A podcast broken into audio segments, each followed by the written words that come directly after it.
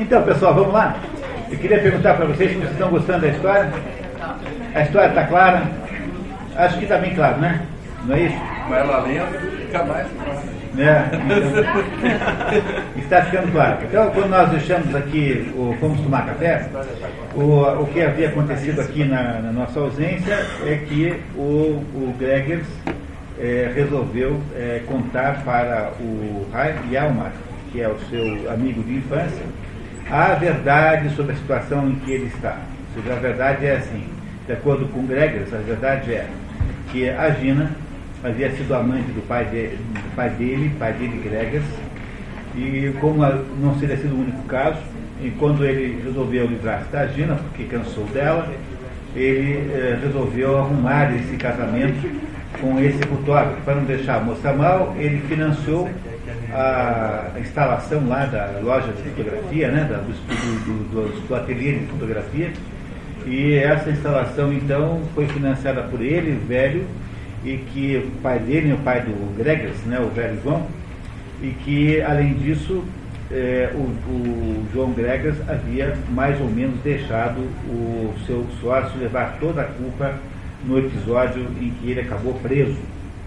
Não é? Para compensar um pouco essa culpa, ele estaria pagando ao velho um dinheiro todo mês a título de remunerar o seu trabalho de copista. É, embora ele pudesse estar, estivesse talvez pagando mais do que devia. E é essa é, realidade que pretende esse Gregers contar para o Yalma. Os dois saíram para, para é, que houvesse essa conversa finalmente. É? Então, o quarto, quarto, as coisas agora vão é, adquirir um ritmo muito diferente. Então, por favor, filho. Ação se passa ao início da noite no ateliê de fotografia dos Eiffels. Gina despede de um cliente que desce as escadas para ganhar a rua. E há uma que ainda não havia voltado desde a hora do almoço. E passaram a tarde fora, né? Ele e o Gregas. O jantar dele estava esfriando. Ele se impacienta. Oh, se ele pudesse vir de uma vez, estou achando tudo tão esquisito. O fotógrafo finalmente chega. Com um grito. Aqui está ele. Está? Aqui está ele, é. isso mesmo. Está tá errado. E a Maria entra pela porta do saguão, correndo para ele.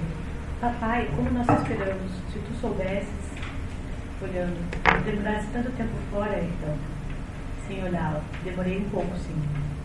Tiro o casaco, Virginia e Hedwig querem ajudá-lo. Eles afastam. Jantasse com o velho? Pendurando o casaco. Não. Dirigimos para a cozinha. Neste caso, vou te servir o jantar. Não deixe disso. Não comerei agora. Aproximamos. Não está se sentindo bem, papai? Bem? Não, não estou muito mal. Demos um passeio cansador, Greg e eu. Mas ele voltou, o esse alma, voltou esquisitíssimo, né? Na, no, todos os países frios, com exceção da França, todo mundo é, janta cedo. Nos Estados Unidos, a coisa mais comum do mundo é jantar às 5 da tarde, que é uma coisa assim horripilante para padrão brasileiro, né? É, mas lá, jantar às 5 horas da tarde. Na França, não. Na França, é janta tarde. Mas nesses países frios. Mas é que a Espanha não é frio, né? A Espanha é um país quente, ao contrário. Né? Na Espanha vai se comer às 11 da noite. Mas o senhor sabe, o mais interessante é que em agosto, na Itália, na França, até na Alemanha, o calor fica tão insuportável, ainda mais no vale, onde tem montanhas, que só não aguenta. Na Itália fecha as cidades inteiras. É, verdade. Né? Bom, é verdade que então na noitinha já devia estar em casa há muito tempo. O marido não está e volta com muito mal, né? Da conversa com o Gregas. E Alma está agressivo. Diz que não porá mais os pés no sótão. Quando Hedwig cobre-lhe sua festa de aniversário no dia seguinte, ele desconversa. Mas papai, tu me que amanhã ia haver festa. É verdade. Pois bem, será a partir de depois da manhã. Esse maldito pato tem vontade de torcer o pescoço. Agora o, o, o Yalma diz para a menina que o pato dela, né? Ele quer matar o pato. Ele está com raiva do pato por quê? Porque o pato significa, o pato veio do velho verbo, não é? O pato tem origem no verbo, foi o velho quem, quem caçava o pato. Mas é claro que lendo simbolicamente esse trecho, ele tem o, raiva do pato, porque o pato é o segredo. Não é? Simbolicamente ele é o segredo, embora ele seja, também haja uma razão para raiva do pato, porque ele veio lá do verbo. um. Do pato selvagem. Já se viu semelhante coisa? Sacudindo. Ora essa, papai, é o meu pato. É exatamente por isso que me abstenho. Não me animo, não me animo a estrangulá-lo. Não me animo por tua causa, Henry. Mas sinto perfeitamente que eu devia proceder de outra forma. Eu não deveria tolerar sobre o meu teto um ser qualquer vindo daquelas mãos. Olha que coisa horrível isso. Um ser qualquer vindo daquelas mãos.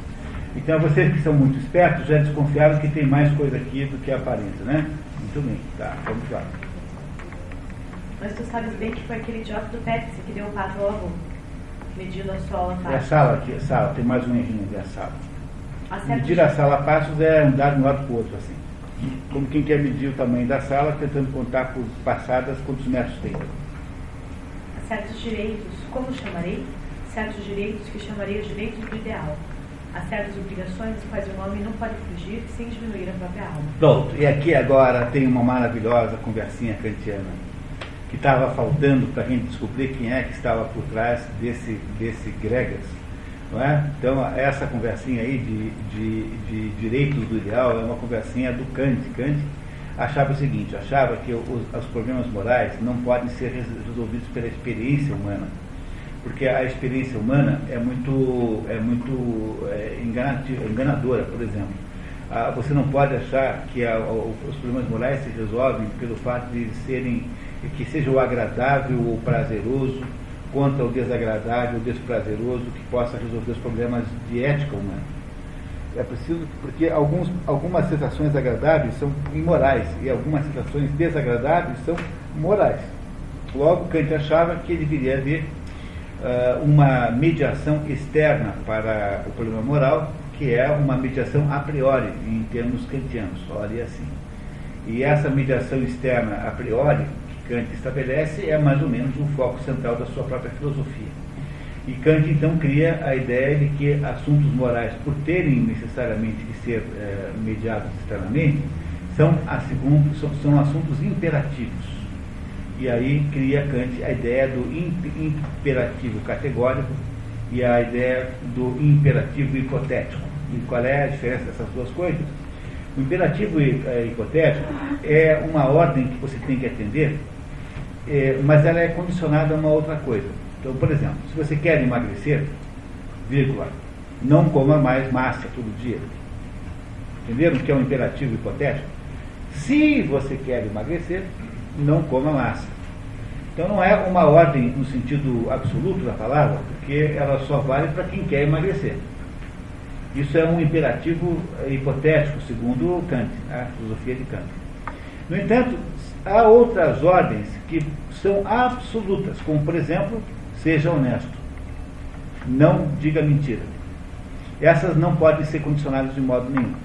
Por esse critério kantiano de que há ordens que não são condicionais, que são os tais imperativos categóricos, ah, os imperativos categóricos são aqueles que se opõem aos imperativos hipotéticos de Kant.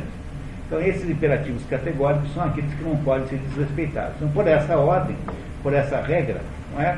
uma das suas consequências é que você, por exemplo, não pode mentir nem mesmo para o ladrão que quer saber onde é que você guardou o dinheiro. Entendendo o que eu estou dizendo para vocês? Quer dizer, de acordo com a filosofia de Kant, é, dentro, sob o império do imperativo categórico, ou seja, aquele que não é condicional, não roubarás. Para Kant, os dez mandamentos são imperativos categóricos.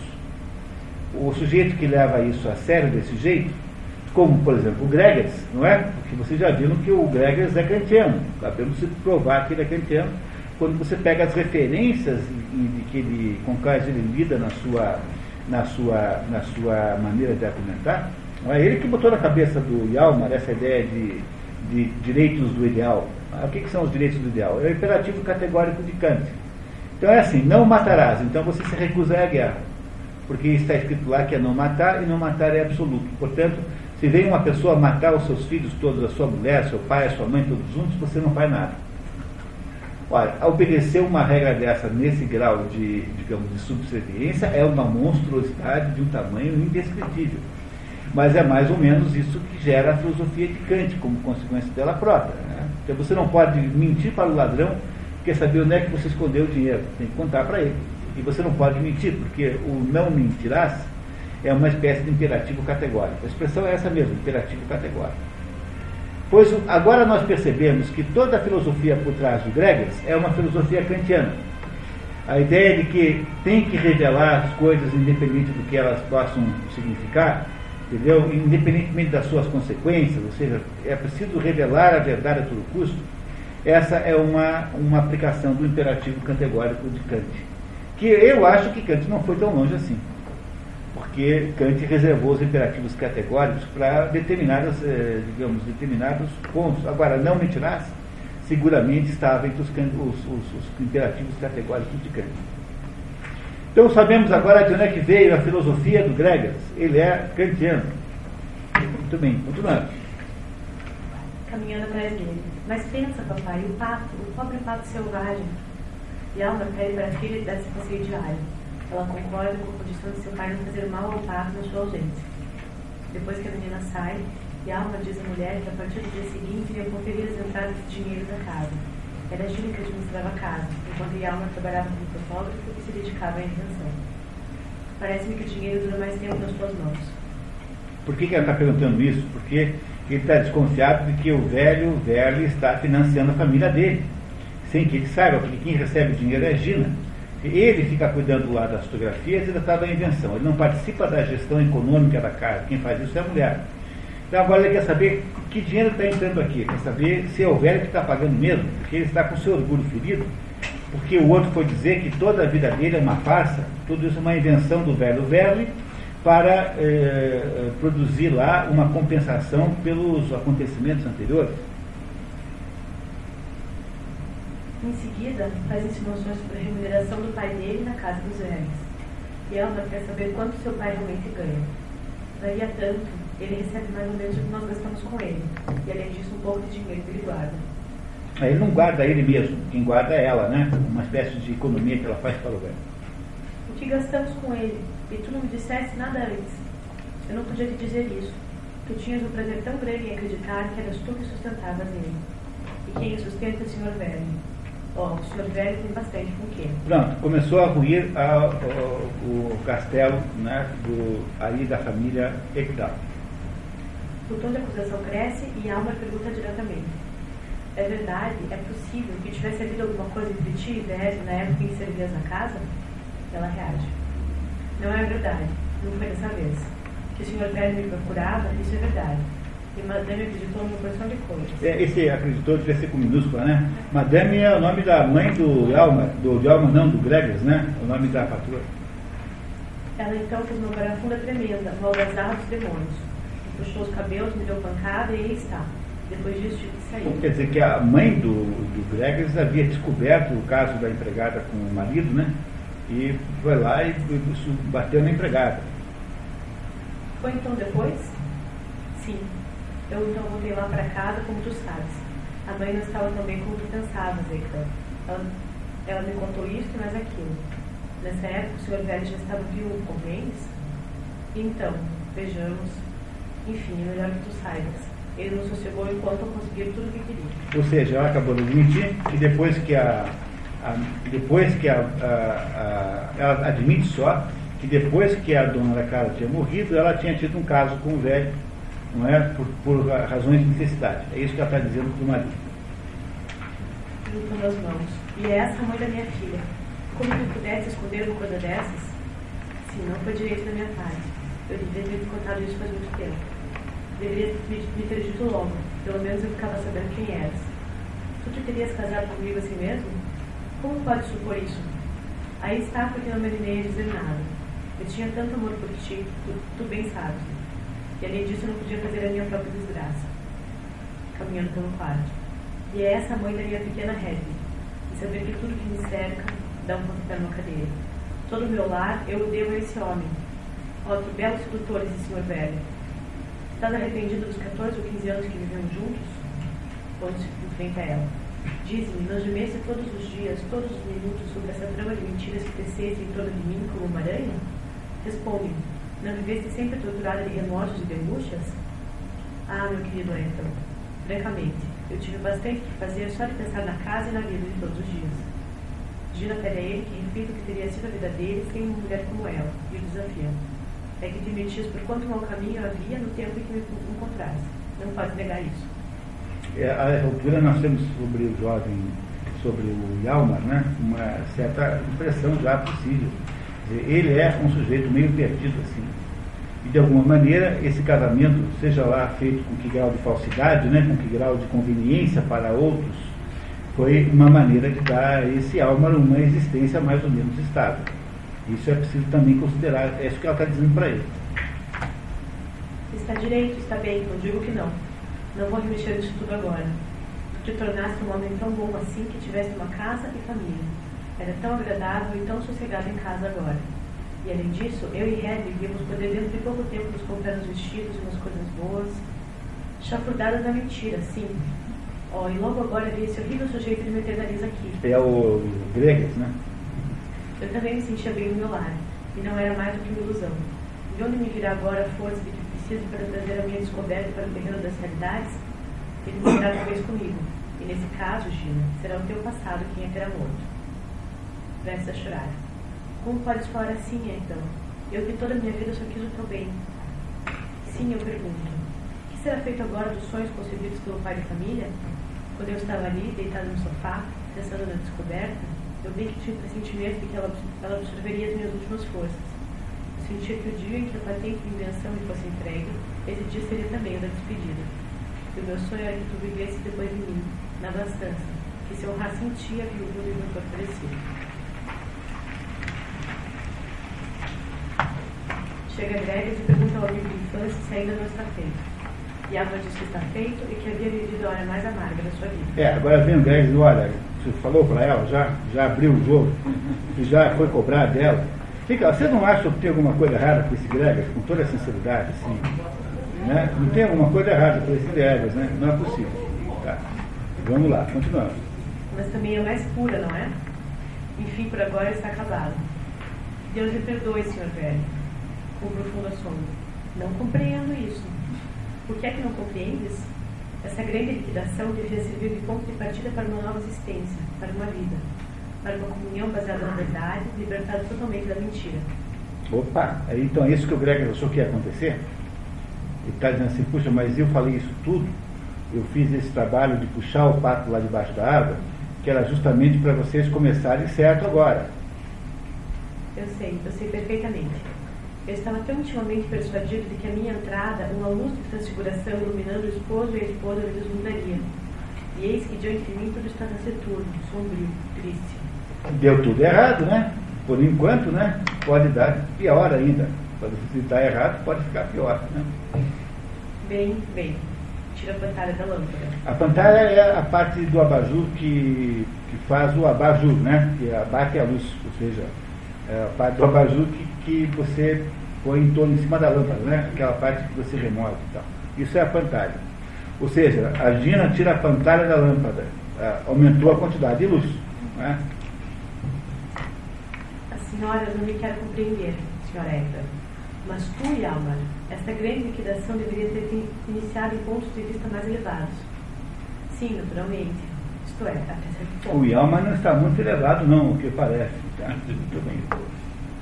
Porque nada no mundo pode ser comparado à alegria de perdoar a pecadora e de a elevar até a si próprio pelo amor. Pois, pessoal, sinceramente, não parece o diabo falando, imitando aqui o santo? Cá entre nós, toda sinceridade, assim. Não parece um sujeito hipócrita? Não parece o Tartufo falando? Os que estiveram ainda a última vez, né? Não parece o Tartufo? Muito bem, continuamos. Crees que um homem possa digerir tão facilmente o cálice amargo que acaba de engolir? Um homem comum, não mas um homem como tu, meu Deus, sim, eu sei, mas tu me deves estimular, Gregas. É preciso tempo, não vês? Há em ti, Yalmar, muito do fato selvagem. Já tinha dito isso, né? Tá. Chega Helen e, referindo-se a Gregas, diz que o charlatão deve voltar para a casa dele.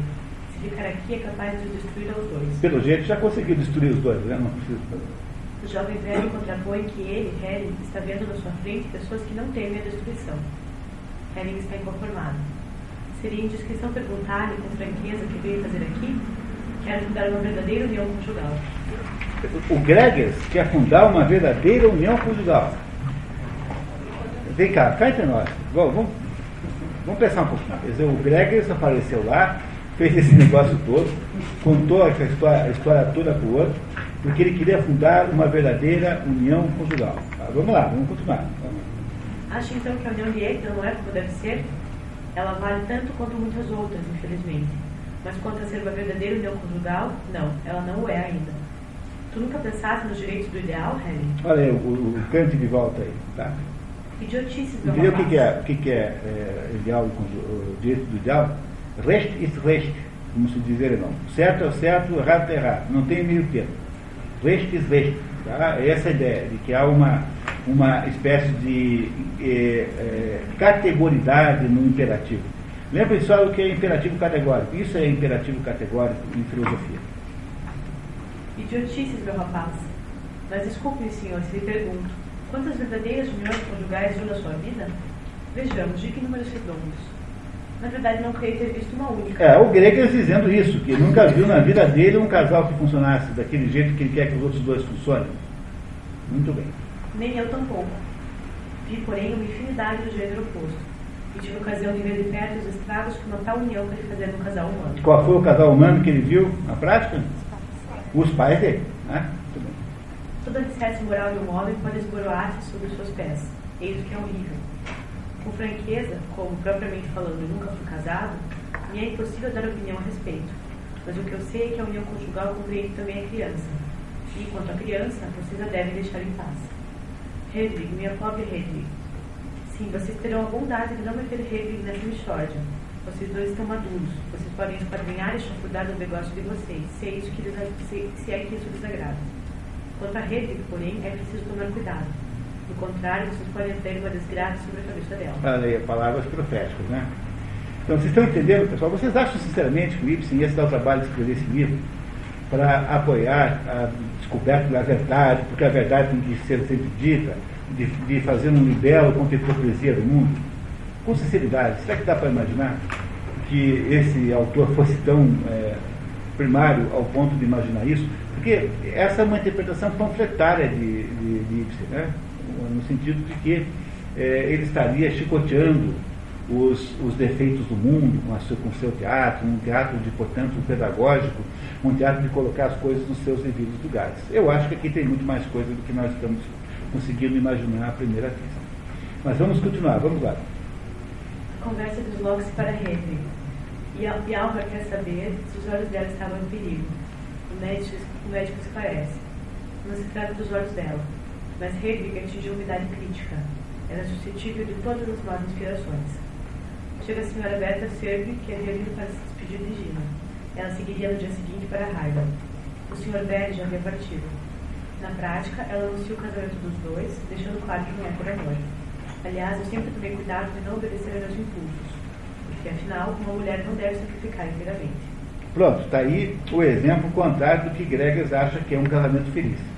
Porque é um sujeito, é uma mulher e um homem que ambos estão casando por uma espécie de conveniência social. Ela é, so- é solteira, ou é, acho que ela é viúva, e ele é viúvo. Então os dois fazem companhia um para o outro, vão casar e morar lá em Heidel, nas, nas usinas. Não é? Então ela vem para anunciar isso dizendo que ela não faz por grande amor, não. Mas é porque é preciso ser meio prático na vida, é o que ela está dizendo. Quando Gregas comenta a franqueza dela, ela devolve.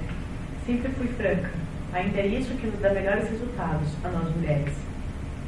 Quanto a isso, Gina, o que é de mais seguro fazer como eu fiz. Hoje tenho certeza disso. Velho também nada lhe escondeu do que diz respeito. o velho contou para ela, a Serbi, né, que, que, que ele havia tido esse caso com a Gina. É isso que ela está dizendo. Foi mesmo isso o que nos ligou mais solidamente um ao outro. Agora ele pode passar o tempo sentado junto de mim, conversando sobre tudo, com uma franqueza de criança. Isso foi uma coisa que sempre lhes faltou. Um homem cheio de força e saúde como ele, condenado a passar a mocidade os melhores anos da vida a ouvir recriminações, e muitas vezes, pelo que estive sabendo, recriminações que se referiam à falta de imaginários. Que é o excesso de imaginação, que talvez o exagero que o Gregory está pondo nas suas eh, reclamações do pai. É bem verdade o que ela está dizendo. Se essas senhoras querem abordar esse assunto, é melhor que eu me vá. Oh, não, pode ficar. Nada mais direito. Mas fiz questão que soubesse que nunca fiz uso de mentiras nem de subterfúgios. Julgam, talvez, que estou tendo uma sorte grande. E até certo ponto é verdade. Entretanto, parece-me que não recebo mais do que dou. Nunca o abandonarei, é certo. Ele possa ser mais útil, mais necessário do que quem quer que seja, quando ele não puder mais agir por si, o que acontecerá breve. Não poderá mais agir por si? A senhora Shirley. Está bem, está bem. Não fale nisso, senhora Shirley. Não é possível esconder por mais tempo, embora ele deseje. Velho está em véspera de perder a vista. É. E agora? E agora? Agora descobrimos que o velho está em véspera de perder a vista e a menina tem um problema de vista hereditário. Isso não ficou muito pior agora? Muito bem. Muito bem. Continuamos, vamos lá. Esse Ibsen é diabólico. Né? Estremecendo, de véspera de perder a vista, é singular. Cego ele também. Antes de sair, a senhora serve com o senhor grávida à disposição dos Eitos. E Alma disse que vai procurar o tesoureiro sim, mas para saber o quanto estava devendo. Em resumo, quero pagar tudo, com 5% de juros. Quando a mulher sai, e Alma não se de si mesmo e é apoiada por Gregas. És o homem que eu sempre julguei. Meu garoto. Não é? Vejam, eu não sei se vocês estão percebendo isso, mas a, a, relação que se estabeleceu agora entre esse Gregas e esse Alma é uma relação tipicamente diabólica. Não sei se vocês repararam nisso. Não é? O, o, o Gregas faz-se de conselheiro é, diabólico, ou seja, produzindo conselhos disfarçados de conselhos bons, sob uma casca moral boa, e esse Alman vai destruindo totalmente a sua vida por trás disso. Ah, repararam o que está acontecendo agora? É como se o diabo estivesse dando conselhos e o outro estivesse é, atendendo, né? Porque os conselhos são é, bem embalados nas embalagens certas, não é? Aí nasceu uma relação diabólica entre Gregers e esse alma. Existem casos em que a gente não pode fugir das exigências do, ideal. Olha aí o canvecinha cantina de novo. Pai de família de gemer e lutar nessa tarefa. Não é uma brincadeira, como deves compreender, para um homem sem fortuna se desembaraçar de uma dívida errada, por assim dizer, sob a poeira do ouvido. Não importa. Em mim, o homem reclama também os seus direitos. Pondo-lhe a mão no ombro. Não foi uma sorte, meu caro Yalmar, eu ter vindo? Que sorte, hein? Sim. Não é uma felicidade que se tivesse feito luz sobre todas essas relações? Olha, e a luz contrária à cegueira, né? contrária à escuridão do, da, da sua, do seu oposto.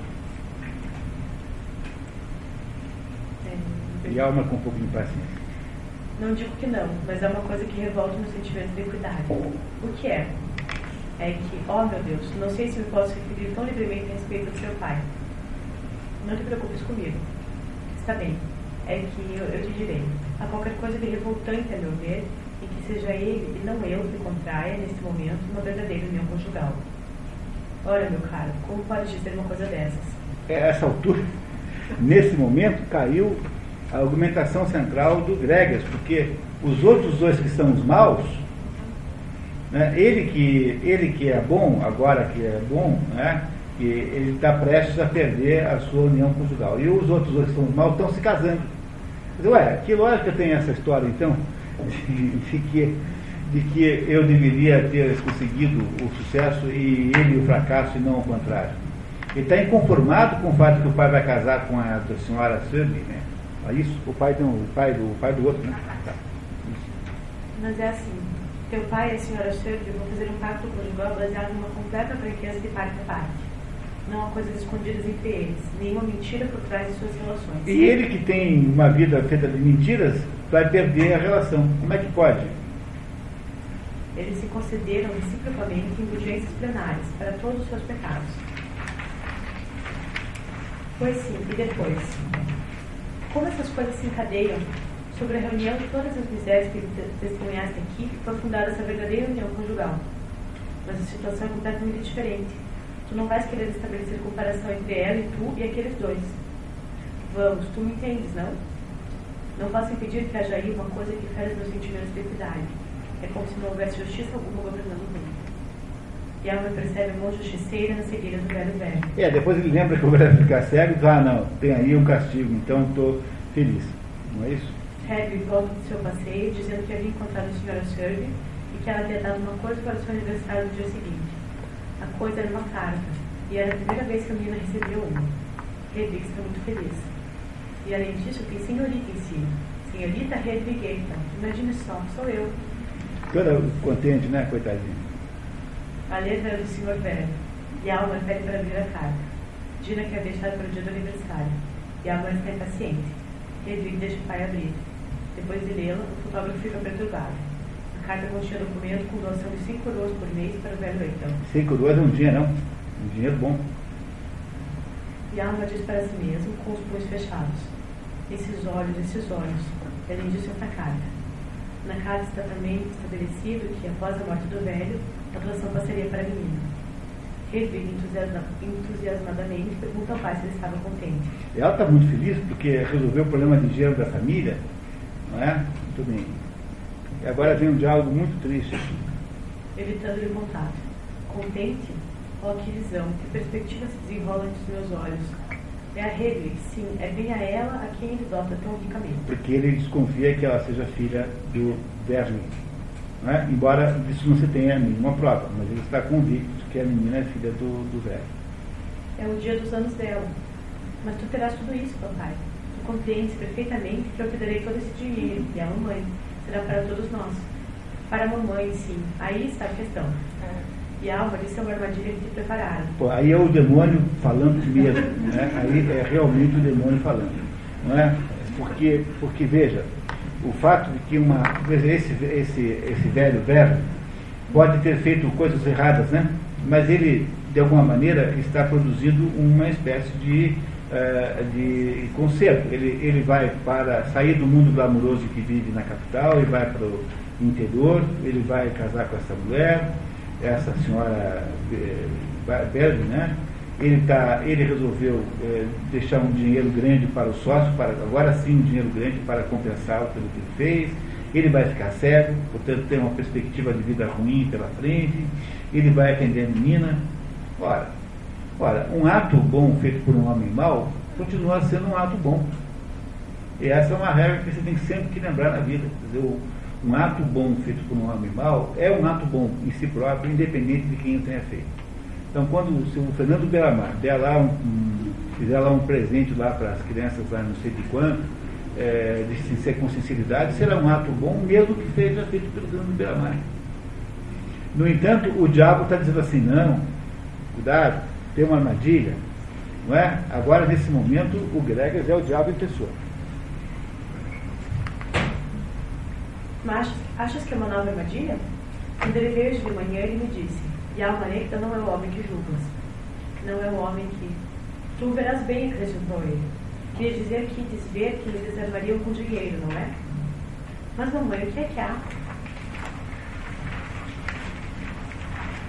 Henry, a ponto de chorar, sai pela porta da cozinha. E alma rasga o termo de doação. Eis a minha resposta. Que Grêmio enlouquecendo. Era o que eu esperava. Meu garoto. Em seguida, Yalma pergunta a Gina: Hedwig é minha filha ou vamos? Desafiando, desafiando né? É, desafiando, é. Desafiando friamente com o olhar. Não sei. É claro que ela sabe, né? Provavelmente é filha dele mesmo. É provavelmente filha dele, nós não sabemos, né? Mas, mas ela, nesse momento, nesse momento ela está tão também horrorizada que ela resolve fazer o jogo já que ela é considerada um monstro, então agora faz o jogo do monstro. Né? Estremecendo, não sabes? Como queres que eu saiba, uma mulher como eu? É, ironia, né? Vestindo casaco. Para um homem como eu, não há por que refletir. Pelo contrário, há aí um abismo de reflexões. Para começar, é preciso que vocês três fiquem juntos se queres alcançar a esse espírito de sacrifício que conduz às dedicações sublimes. Ué, o Tatu falando? Mas é o Tatu em pessoa. Não quero nada disso. Jamais, jamais. Meu chapéu. Pega o chapéu. Meu lar está em ruínas. Explodem soluços. Gregers não tem mais filha. Pronto, acabou de renegar a menina. O Gregers achou que isso tudo fosse acontecer? Não, de acordo com o discurso que ele tem, tudo isso era para construir uma verdadeira união conjugal baseada na verdade. Que abriu a porta da cozinha. O que é que estás dizendo? Corre para ele. Papai, papai. Bom, não te aproximes de mim, Henry. Vai-te, não te posso ver. Ó esses olhos, adeus, que a gente dirige para a porta. Agarra-se ele gritando. Não, não, não, não te afaste de mim. Não posso, não quero. Preciso ir para longe de tudo isso. Desprende-se das mãos de Hedwig e sai pelo quarto do saguão. Olha, desesperada. Ele nos deixou, mamãe. Ele não vai voltar nunca mais. Não chore, Hedwig. Papai voltará com certeza. Atira-se no sofá, soluçando. Não, não, ele não voltará nunca mais. A senhora pare crer, senhora Egda, porque quis arranjar tudo do melhor modo possível. Com conversinha de diabo, né? Conversinha do diabo, né? Pode ser que sim, mas em todo caso que Deus o perdoe. Gina põe o manto e o chapéu e sai atrás do marido. Hedwig, sentando e enxugando as lágrimas, pergunta: Agora é preciso me dizer o que é que há. Por que é que papai não quer mais? Não deve perguntar isso enquanto você não for grande e razoável. Soluçando. Mas é que eu não posso ficar assim com esse desespero no coração até que eu fique grande e razoável. Eu já estou vendo o que é. É capaz que eu não seja filha do papai. O que é? Mas como seria possível isso? Pode ser que mamãe tenha achado e que papai tivesse sabido ainda há pouco. Eu li essas coisas dos livros. Os livros do holandês voador, lembra que tinha esquecido uns livros lá e ela lia romances, né?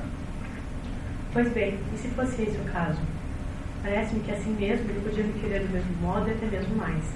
O pato selvagem também nós recebemos ele de presente e apesar disso eu gosto tanto dele. É, a coitadinha está dizendo, eu, se eu sou como um pato selvagem, que, que, que não tem origem, que fui achada, ela não consegue compreender bem né, o, que é, o que é um adultério, né? Mas se ela está se, tá se auto-colocando na posição do pato. Se o pato foi achado, e mesmo assim pode ser amado, por que, que eu não posso ser amada também? Né? Aproveitando ela. É isso, Rede, o pato, falemos dele. Pobre pato, papai também não quer ver mais ele. Imagina só, ele falou e torceu o pescoço dele. Qual o quê? Ele não fará tal coisa. Não, mas ele falou nisso. Que coisa feia papai ter dito aquilo. O senhor não sabe? Eu rezo todas as noites pelo pato, que ele não morra, nem lhe aconteça nada de ruim. Olhando, você costuma rezar à noite? Costumo sim. Quem me ensinou isso? Ninguém. Papai, gritando ele uma vez, puseram sanguessugas no pescoço dele. Ele então disse que a morte estava na porta. Então, então eu rezei para ele quando fui deitar e desde aí eu continuei a rezar. E agora você também reza pelo pato selvagem? Eu pensei que ele também precisava. Estava tão doente quando chegou. E de manhã você também reza? Não, de manhã não. Por quê? De manhã está claro, não tem porque a gente medo. E esse pato que você gosta tanto, seu pai quer torcer o pescoço? Não, ele disse que devia fazer, mas ele não faz por minha, por minha causa. Isso sim que é uma coisa bonita do papai. Aproximando-se de Hedwig. Se você lhe sacrificasse o selvagem por sua livre vontade. E, e é o pato, né? É, aí falta a palavrinha selvagem, mas falta no original, sabe? É, não é que o tradutor tenha traduzido errado. É que o sujeito que, na hora que estava transferindo, é, alguém tocou, passou um avião, ele foi ver, quando viu o pato já tinha passado. Ou seja, olha que, olha que proposição mais demoníaca. Chega o Gregory e fala assim, aproximando-se de ele como um demônio, né? E se você lhe sacrificasse o pato selvagem por sua livre vontade? O pato selvagem? Se por sua livre e espontânea vontade você lhe sacrificasse o que tem de mais precioso no mundo, e o senhor acha que isso serviria para alguma coisa? Experimente, Hedwig. Em voz baixa com os olhos brilhantes. Brilhantes de, de água, né? Água. Sim, vou experimentar. Você acha que terá coragem para isso? Eu vou pedir ao vovô que o mate.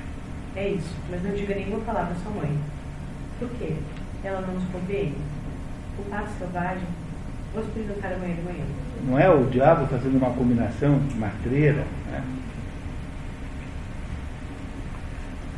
Dina volta com a notícia de que Alma, Helen e Mulvey haviam saído juntos. Meu, que desgraça, hein? Porque os outros dois são os pândigos. Né? O, o Helen e o Mulvey são os, os, os varistas. Abraçando a filha, Gina medita. Meu Deus, meu Deus, bem razão tinha Helen. Aí está o que acontece quando há loucos que vêm apresentar essas múltiplas cobranças. Num dia bastante frio, Hedwig diz à mãe que acha que seu pai está no quarto de Helen o velho Eichel sai do quarto vestido como roda de chão e fumando um cachimbo. Pergunta pelo filho e depois sobe ao sótão. A saída do velho, ele vem comendo. Mamãe, que achas quando o pobre vovô souber que o papai quer nos deixar? Chega Greg e pergunta: Estão na pista dele? Entra ele e confirma que Alma está em sua casa. Dina quer saber como o marido está. O que disse aquilo agora de manhã? Não disse nada. Ele não fala, nem uma palavra. Não, não compreendo isso. Mas então o que é que ele faz? Ronca deitado no sofá. De veras? É verdade, ele então ronca forte. Ele dorme? Ele pode dormir. Pelo menos parece que isso se compreende, depois da luta que teve de sustentar a alma dele. Aí o Greg fazendo, já faz essa mais uma interpretação imbecil, né? Depois da luta que teve de sustentar. Quando a mãe e a filha saem para arrumar a sala, começa a reveladora conversa entre Greg e Rei, virando para ele. Pode explicar o trabalho que você está realizando nesse momento na alma de Eichel? Falava que não notei que a alma dele estivesse trabalhando. Como? No momento de crise em que toda a vida dele se reconstrói sobre novas bases? Como pode crer que um caráter como o Yalma Imagine se é possível que isso seja garantido, né? que a vida do outro se reconstruirá em torno de novas bases. Ele, um caráter? Se jamais ele teve em germe uma dessas informações que vocês chamam um caráter, ficou radicalmente curado dela desde a infância. Seria de admirar. Educado como ele foi, cercado de tanta afeição. Está se referindo às duas tias dele, aquelas solteironas amalucadas histéricas? Essas duas mulheres, posso declarar, nunca deixaram mostrar os direitos do ideal.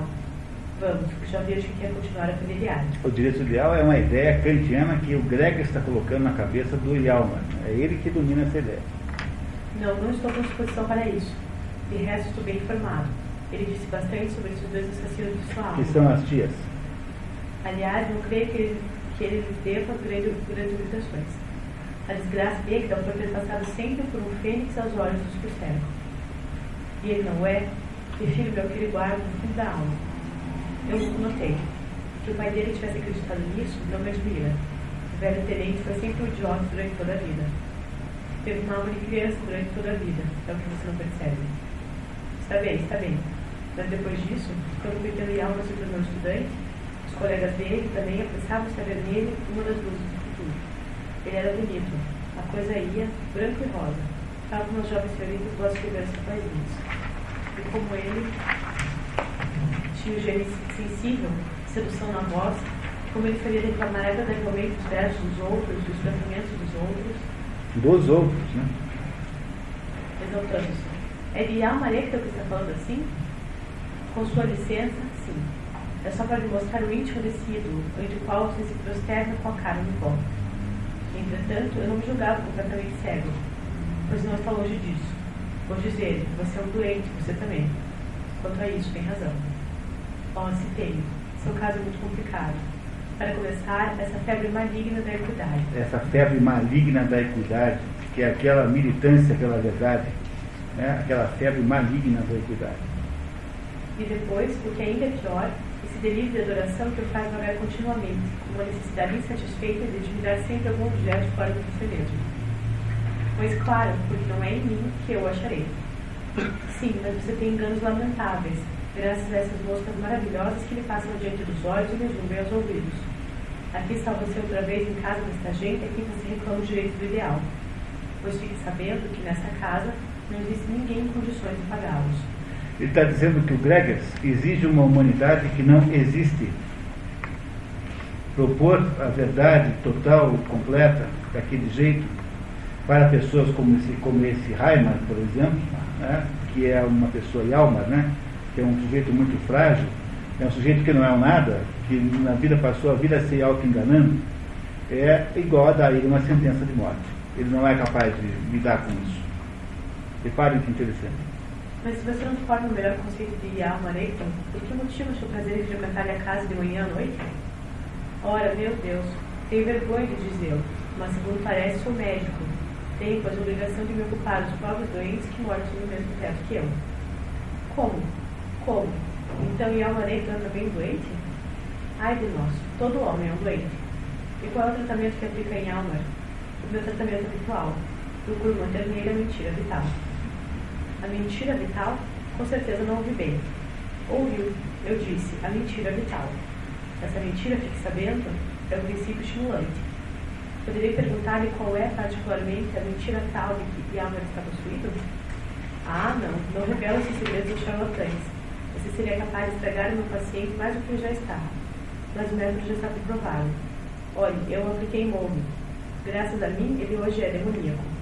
Foi um excedente e tive de atravessar o pescoço do coitado. Você tem uma série de corda. Então ele não é demoníaco? Que diabo quer você que signifique isso, um demoníaco? É uma pilhéria que eu inventei para manter a vida. Do contrário, há muitos anos que o meu querido amigo estaria entregue ao desespero e se desprezaria a si mesmo. E o velho tenente, então? Ah, esse achou o tratamento, por si mesmo. Tenente Egdal? Como assim? Sim, que me diz você desse matador de ursos que vai caçar coelhos no sótão?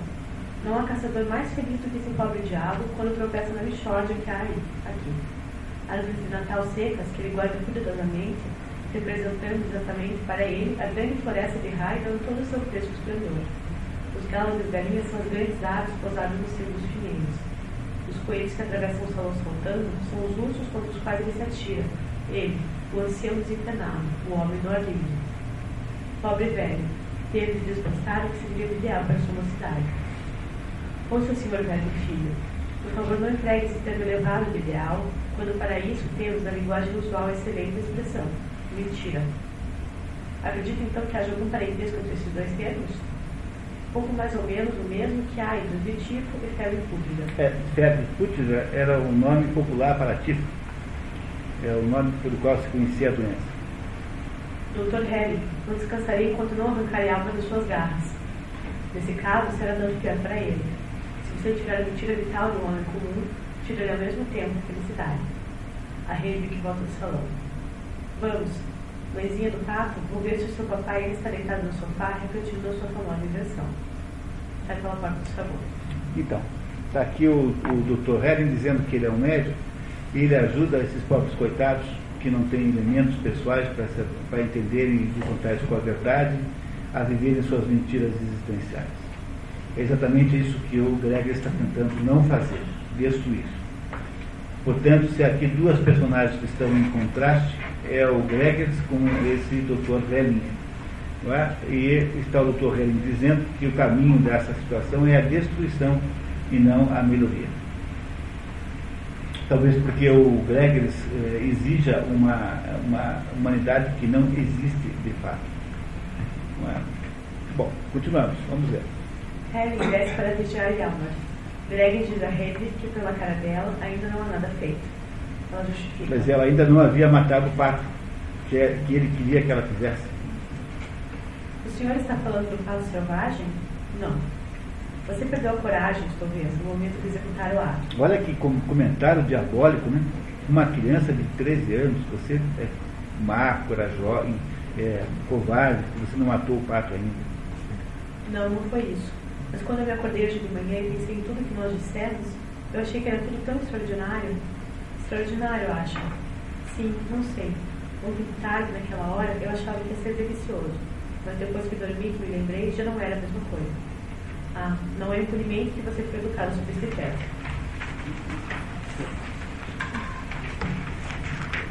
Pouco se me dá.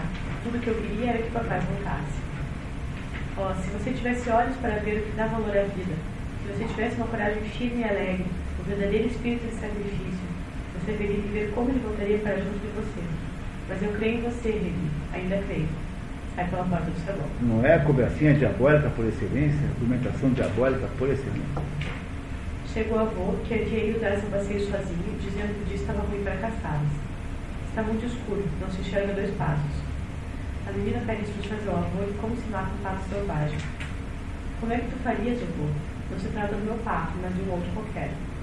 O velho entra no seu quarto e reviga por cima do preparador, estica-se na ponta dos pés, pega a pistola e examina. Quando a mãe volta, a menina repõe rapidamente a pistola no lugar. E a Maria que também entra na sala. Está de sobretudo, sem chapéu, nem lavado, nem pintado, com os cabelos revoltos, os olhos cansados e abatidos. Declara que havia voltado para desaparecer imediatamente, para desaparecer imediatamente. Reviveu o pai e corre para ele, mas ele a repudia esquivando-se e fazendo gestos de defesa. Vai-te, vai-te. Agindo. Faz o favor de afastá-lo. A meia voz. Vai para o salão, Vivi. Hedwig afasta-se em silêncio. Abrindo precipitadamente a gaveta da mesa. Quero levar os meus livros. Onde estão eles? Que livros? Meus livros de ciência, naturalmente. Minhas publicações tecnológicas, as de que me sirvo para a descoberta. Enquanto Yalma recolhe suas coisas, Gino comenta. Que Deus te perdoe o mal que pensas de mim. O fotógrafo disse que seu pai ia deixar a casa com ele. Curso seu chapéu. Gina quer saber onde ele havia estado com aqueles dois libertinos. A mulher traz um café com uma torrada e areia defumada. Ele recusa. Olhando furtivamente para a bandeja. Olhando furtivamente. Né? Um pouco de areia defumada. O furtivo é quem vai furtar, né? com interesse. Sob este teto, nunca mais. Há quase 24 horas não pôs nada de sólido na boca. Não importa, minhas notas, as memórias da minha vida que eu tinha começado. Vejamos, onde botei meu diário e que é mais importante nos meus papéis? Abre a porta do salão e recuso. Ah, ainda está ali. Meu Deus, a coitada da criança tem que estar em algum lugar. Vamos, sai. Afasta-se para deixá-la passar. Hedwig, assustada, entra no ateliê. Como numa maçaneta da porta. Agindo. Durante os últimos momentos que vou passar no meu vestibular, desejo que me poupem a presença de intrusos. Passa para o salão. Correndo para a mãe, baixo, com voz trêmula. É de mim que ele está falando? Fique na cozinha, Hedwig. Ou antes, vai para o teu quarto, na saleta. Aí a alma para que se caminha. Espere um pouco, então. Não desarrumou tudo na cômoda. Eu conheço o lugar de cada coisa. Hedwig, momento imóvel, ansiosa, espantada, morde os lábios para não chorar. Em voz baixa, com os punhos cerrados. Um pato selvagem. Aproxima-se furtivamente do aparador, pega a pistola, desliza para o sótão pela porta que entreabre e fecha depois de entrar. E a alma Regina desculpe. A mulher acha que devem assistir Fábio dos Coelhos. E a não quer a flauta, mas vai levar a pistola. Procura-me. Como não está na prateleira, supõe que o velho teria levado. O fotógrafo corre mecanicamente. Gina tenta convencê-la a ficar no salão ou na casa de Haley em Momo. Ele reage. Não pronuncies o nome desses tipos. Só de pensar nisso, sou capaz de perder o apetite. Não. Terei no meio da neve e da tormenta, de casa em casa, para procurar abrigo para meu velho pai e para mim. É, pouca coisa soa tão mais falso do que isso, né? Essa última agora soa falsa. Ele não quer ir embora, né? Mas ele está fazendo uma cena, uma, uma espécie de teatro, né? E ela vai ficar no salão por um dia ou dois, porque não vê como poderia fazer a mudança de seu pai em tão pouco tempo. Continua a separar as coisas de Alma. Encontra uns pedaços do termo de doação. E Alma cola as partes e entrega o documento que me dá da Gina. Chega Gregas. Gina pergunta ao marido se quer que ela lhe prepare o quarto ou lhe arrume as malas. Ele escolhe os dois. Arruma a mala e prepara o quarto. A mulher sai para tomar as providências. Gregas e Alma ficam sozinhos. O fotógrafo notiçou a Henry por tê-lo feito crer que ele poderia fazer grandes descobertas no terreno da fotografia. E, mais grave ainda, conclui que Hedwig é o maior problema de sua vida. O que importa que eu creia agora é Hedwig que se atravessa no meu caminho. É ela que obscurecerá toda a minha existência. Hedwig, tu te referes a Hedwig? Como poderia ela obscurecer a tua existência? Sem responder. Quanto amor eu senti por essa criança. Quanta alegria, cada vez que eu entrava na minha pobre casa, ela vinha correndo para mim com piscar os seus lindos olhos. Ah, louco confiante que eu era, amei-a tanto. E para mim era um sonho poético a ideia do amor que ela tinha por mim. Seu amor como eu imaginava. Chama isso de imaginação? Como poderei saber? Nada posso arrancar de Gina. E, além disso, ela não compreende o lado ideal do que se está passando. Mas diante de ti, Gregory, sinto a necessidade de abrir meu coração. Essa dúvida atroz, estás vendo? Talvez que Hedwig nunca tenha tido por mim uma afeição verdadeira. Ela talvez te possa provar essa afeição. Escuta. Que há? Parece-me ouvir o pato selvagem gritar. Sim, ele está grasnando. Pai deve estar no sótão. Ah, ele está no sótão? Seu rosto se alegria. Eu te digo que é bem possível que venhas a ter a prova do amor de Hedwig, dessa pobre Hedwig de quem suspeitas. Oh, e que prova poderia ela me dar? Não posso crer em protesto de amor que me deu desse lado. Seguramente ele não conhece a fraude. Ah, Gregas, é justamente disso que não tenho certeza. Quem sabe o que Gina e essa senhora Serve puderam tramar aqui tantas vezes. E Hedwig não tem por hábito tocar os ouvidos. É capaz que essa doação, afinal de contas, não tenha sido uma surpresa total. Agora ele bota filha de 13 anos como conspiradora contra ele. Que mau espírito te domina hoje, Almar? Meus olhos se abriram. Presta atenção. Verás que essa doação não é mais do que o primeiro passo. A senhora Sedwick sempre teve um trato por Hedwig. Ela agora tem o poder de fazer tudo que lhe agrade pela criança. Podem tirá-lo, desde que o queiram. Hedwig não te deixará. Não te fiz muito nisso. Se eles me fizerem um sinal com as mãos cheias, e eu que tanto a fiz, eu cuja felicidade toda teria sido de pegá-la suavemente pela mão e de conduzir como se conduz, num grande quarto vazio, uma criança que tem medo das trevas. Tenho agora a dolorosa certeza de que o pobre fotógrafo alojado nas águas furtadas nunca foi nada para ela. Não houve aí nada mais que um ardil para viver em boas condições com ele até o momento dado. Tu mesmo, Yalmar, não crês no que está dizendo. O horrível é justamente isso. Eu não sei o que devo pensar, jamais o saberei. Mas tu crês que é impossível que assim seja? Meu bom Gregory, tu te fias demasiado, parece-me, na força do ideal. Que os outros venham, que cheguem com as mãos cheias, que me gritem Vem conosco, a vida aqui está à tua espera, e verás. Com vivacidade. Vamos, então tu crês? Se eu lhe pedisse, Hedwig, queres dar a tua vida por mim? E sarcasticamente. Ah, pois sim, verias o que ela me responderia. Houve-se um tiro no sótão. Olha, houve-se um tiro no sótão no momento em que ele faz uma é, sarcasmo com, com ele mesmo, né? se eu, se eu pedisse para, para a ele, você daria a vida por mim? Olha só o que ela diria. Claro que não. Nesse momento houve-se um tiro no sótão. Como explosão de alegria. E Almar? Bom, aí está o outro caçando agora. Então, creio que velho está outra vez sozinho no sótão da tiros de espingarda. Vou ver. Impressionada, alegre. Espera um pouco, sabes o que é? Naturalmente que sei. Não, tu não sabes. Eu, porém, sei. É a prova. Que prova? Do sacrifício de criança. Ela convenceu teu pai a que matasse o pato selvagem. Que matasse o pato selvagem? Imagina só. Para quê? Ela quis sacrificar o que tinha de mais precioso. Pensa por esse modo brilhar daquele restituto teu amor. Molhemente, com a voz comovida.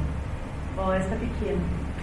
O que ela foi imaginar ela quis se conquistar o teu amor, Yalma. Aí está. Ela achava que não podia viver sem ele. Muitas das lágrimas. Estás vendo então? Gina, onde está ela? Chorando. Coitadinha, com certeza está na cozinha. Vai até a porta da cozinha, abre-a e chama. Hedwig, vem cá. Vem para perto de mim. Olha, não, ela não está aí.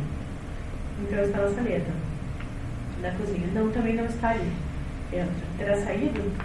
Meu Deus, Pode ser, tu não querias que ela ficasse em casa.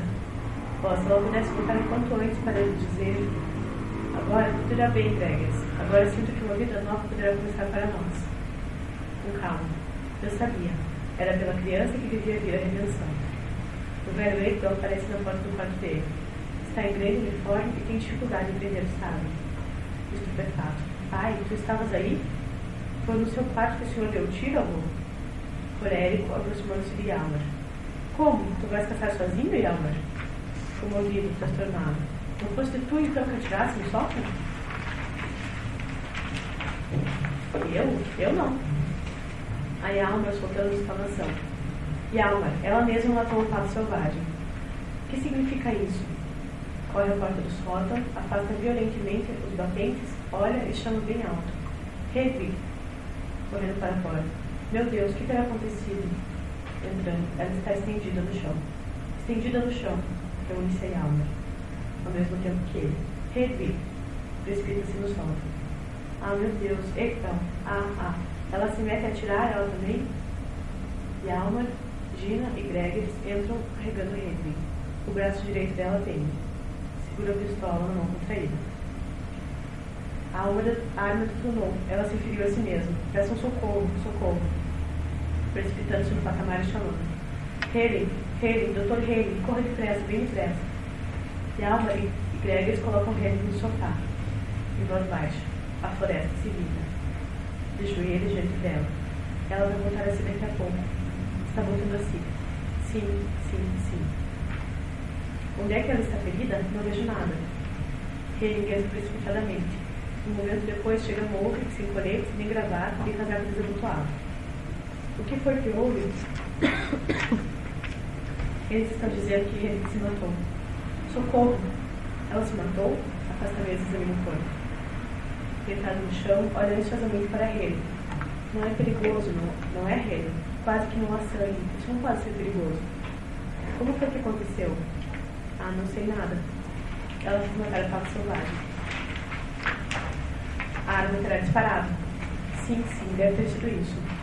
A floresta se vinga, mas mesmo assim não tem medo. Entra no sótão e fecha a porta atrás de si. Vejamos ele. Tu não dizes nada? A bala penetrou no peito. Sim, mas ela voltará a si. Não estás vendo que ele deixou de existir? Minha filha, minha filha. Ficou engasgado. No fundo dos mares, faltando. Mas é preciso que ela viva. Em nome de Deus. Ele, só um instante. O tempo de lhe dizer que eu nunca deixei de adorá-la. O coração foi atingido. Hemorragia interna. Morte instantânea. E eu que a expulsei como um animal. Amedrontada, ela se refugiou ali no sótão e se matou por amor de mim. Solução. Não poder nunca reparar isso. Não poder nunca dizer-lhe, estorce as mãos e na cabeça. Ó tu que estás lá em cima, se realmente existes, como pudesse fazer isso? Não disse esses horrores. Parece que nós não tínhamos o direito de ficar com ela. A criança não está morta, ela está só adormecida. Imbecil. Mas calma, cruzando os braços, olha para Ridley. Aí está ela, rígida e calma, procurando desprender a pistola. Ela, ela segura com tanta força, tanta força. Não, Ridley, não quebra os dedos dela. Deixa a pistola sossegada. Que ela leve consigo. Sim, deixa a pistola com ela. Mas a criança não pode ficar aí em exposição. É preciso que ela vá para o quarto dela, na saleta. Vem, Hector, vamos levá-la. E a Marigina carrega o corpo de Ridley. Ao levá-la. Ó, oh, Gina, Gina, poderá suportar isso? Nós nos ajudaremos um ao outro. Agora, creio que ela é dos dois. Murmure estendendo as mãos. Glória ao Senhor. Reverterás em pó. Reverterás em pó. Cala de uma vez, animal. Estás. E a alma legida leva o corpo pela porta da cozinha. Ouve que eclipsa-se pela porta do salão. Aproximando-se de Gregas. Eu não acredito no tal acidente. Que permanece consternado com os ombros compulsivamente sacudidos. Ninguém pode saber como aconteceu essa coisa horrível. O tiro criou abuso. Ela, com certeza, atirou, apoiando o cano contra o peito. Henry não morreu em vão. Viu como a dor libertou o que era sublime nele? Quase toda a gente se mostra sublime ao chorar diante do morto. Mas quanto tempo julga você que durará esse esplendor? Como? Ele não conservará toda a vida? não o aumentará dia a dia? Dentro de alguns meses, a pequena rede não será para ele mais um belo motivo para reclamação. Como pode dizer isso, Yalma Neita? Tornaremos a tocar nesse assunto quando tiver secado a primeira relva sobre o túmulo da menina. Aí então você ouvirá lamentar-se sobre a criança roubada prematuramente do seu coração de pai. Você o verá mergulhado no enternecimento, na admiração e na piedade por ele mesmo. Preste bem atenção. Se você tem razão e se estou errado, a vida então não vale a pena ser vivida. Vale sim. A vida teria muita coisa boa, apesar de tudo, se não fossem esses credores que vêm bater a porta de pobres gente como, como nós, para lhes apresentarem as suas informações ideal. Nesse caso, estou satisfeito com a resolução que tomei. Não há indiscrição em perguntar o que é que resolveu? Desce a partir. Resolvi ser o décimo terceiro à mesa. Ora, vai cantar outra freguesia.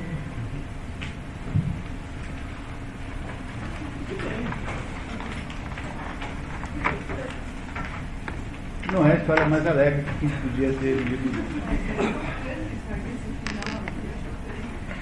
Que coisa terrível, né?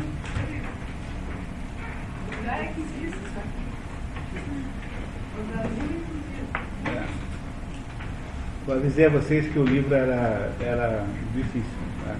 E esse é um livro, uma história muito pesada, né? Muito. E a, nós temos que falar um pouquinho sobre isso e é, fundamentalmente essa é uma história que gira em torno do, da decisão de Gregas se contar ou não contar o que ele contou. O Gregas tendo contado para o amigo, né, o Yalma, aquela, as, os fatos verdadeiros, ou pelo ele que julgava verdadeiro, gerou uma situação que foi se encadeando e com um final muito negativo, né? Alguma coisa boa que sobrou disso. Não houve a união feliz. Vai, o Gregers vai continuar, o Yalma pretende continuar se enganando, segundo o Helling, né, o médico, diz que ele não vai sofrer demais com isso também, porque ele vai continuar fingindo tudo, como ele fingiu nas outras coisas. E o Gregas, que queria, tinha como objetivo da sua vida consertar aquela situação, acabou muito transformando numa coisa muito pior, porque afinal de contas, aquilo que acontecia antes era alguma coisa que tinha alguma viabilidade, tinha algum sucesso, né? aquela vida, mesmo que fosse estabelecida sobre condições falsas, era uma vida, né? é uma vida que existia de alguma maneira. E a situação que nós temos agora, no final dessa história, é uma situação medonha, horrorosa. Vocês acham que Ibsen é, é, está, escreveu essa peça para apoiar o, o, uma, um sujeito como Gregers, por exemplo, ele acha que isso é o jeito de lidar com os assuntos, quer dizer, tirar das pessoas a mentira vital. Se é uma mentira vital envolvida na vida humana, se as pessoas se apegam a autoilusões e vivem em torno dessas autoilusões, retirar isto né, da, da, da, pessoa do Yalma, isso é a coisa certa a se fazer? Não sei se vocês, o que vocês acham disso. Mas é claro que aqui ele genialmente contrapõe o tempo todo. Há momentos em que você tende a concordar com Gregers, há momentos que você tende a concordar com Reiling, e esses dois então fazem uma espécie de contraponto na história toda. Alguém aqui acha que o Gregers é certo? Pode achar. Ah, muito bem. Não é? E há, então aqui um problema sério a ser resolvido, né? é, uma, é uma questão séria, porque, veja, é, é uma questão complicada. Todo mundo na vida aqui já deve ter passado por situações como essa. É? Então imagine que você saiba alguma coisa sobre uma vida de alguém e que você não conta ou conta aquilo que você faz pode ser bem sucedido, surtir um efeito positivo, como pode surtir um efeito negativo. O problema essencial de todas, de todas as situações morais como essa aí é que, de fato, você nunca tem verdadeiramente domínio de todos os fatos envolvidos. Primeiro problema.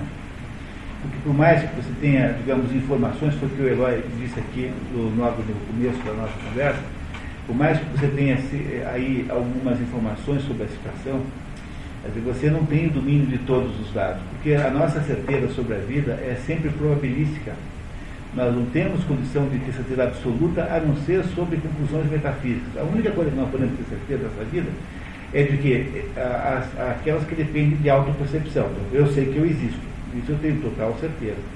Eu tenho certeza total de que eu estou aqui nesse momento falando com vocês. Alguém não está bem certo de que está comigo aqui conversando nesse momento? Essas coisas nós temos certeza. Eu também tenho certeza absoluta de tudo aquilo que é de natureza metafísica. Então, o que 2 mais 2 é igual a 4, eu tenho absoluta certeza. Eu sei que não poderia ser 5 nem mesmo para Deus. Para Deus, 2 mais 2 continua sendo 4 também. É? Portanto, o primeiro problema de quem está numa situação como essa é que você não detém todos os elementos é, envolvidos. Porque há elementos aí envolvidos completamente fora da sua, do, seu, do seu alcance e que são elementos que podem mudar toda a situação. Eu conheço um fato aqui, não vou citar os nomes antipáticos, mas sujeito que, que foi lá falar, um, um sobrinho falar com ele, falou assim, olha, separei da minha mulher. Ele falou assim, ainda bem, pô, você não sabe que pena que eu tinha de você quando eu via você com aquela porcaria daquela sua mulher pena que eu tenho de. Pô, tinha uma pena de você. Uma semana depois ele chega e fala assim: voltei com a minha mulher. Desde então ele cumprimenta a, a, a, a mulher assim, né? Oi, tudo bem? Entendeu? Porque é um, é uma, são situações complicadíssimas. É. Ou eu estou falando em termos práticos, apenas de, digamos, de é, savoir-vivre, né? de questões assim práticas. Você não deve entrar no mérito de briga de marido e mulher, no mérito dessas brigas emocionais, porque sempre há mais coisa do que você pensa. Sempre tem muito mais problema do que você pensa que, que tem. Mas a gente tem que lidar com esse assunto um pouco mais, digamos assim, é, filosoficamente aqui, né? que é o nosso tom aqui do nosso encontro sempre. Né? Eu, foi claro? Eu acho que isso aqui envolve mais uma questão é, psiquiátrica e psicológica. E tem crianças que são perseguidas pelo pai ou pela mãe acabam cometendo essa besteira que a mesma vez. Existem adultos que ficam sendo coagidos por pessoas anos e anos de frente. De repente acontece um fato na vida das pessoas que são tipo abandonadas. Aí a pessoa praticamente não quer se. É que não, seguramente também. Isso aconteceu, inclusive, na minha É, tem essa. Não vou dizer o nome da pessoa, essa pessoa se suicidou. Pois é. Não, também tem isso, né? Aspectos digamos, psicopatológicos nisso.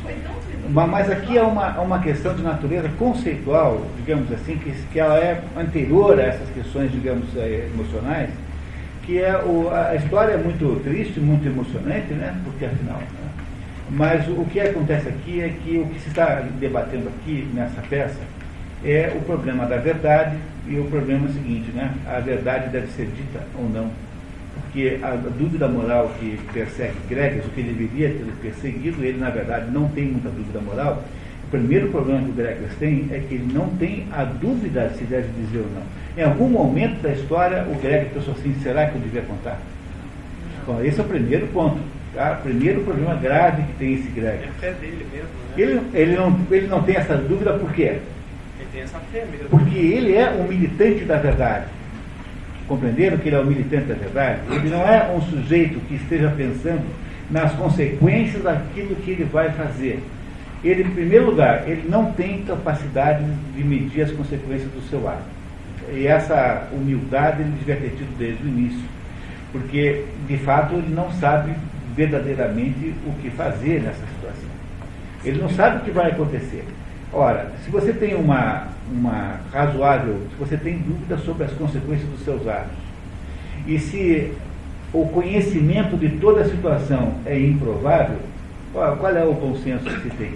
Quer dizer, é muito melhor você viver com uma dúvida do que com uma pseudo-verdade. Né? Porque a pseudo-verdade pode ser mais destrutiva do que uma dúvida.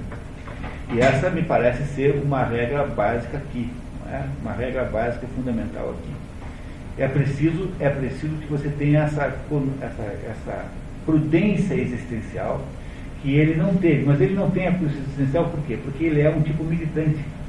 Ele é um tipo radical da verdade. Ele tem uma igreja chamada verdade que ele está querendo, que ele está querendo defender. Mas, por outro lado, se você for pensar bem mesmo, olhar com um pouquinho mais de profundidade, você descobre que o problema do, desse, dessa personagem chamada Gregers é muito outro. Ele é aparentemente um militante da verdade e é por isso que ele impressiona os leitores da peça. Porque os leitores da peça pensam assim, esse Ibsen é realmente um homem que faz a crítica dos costumes, está vendo?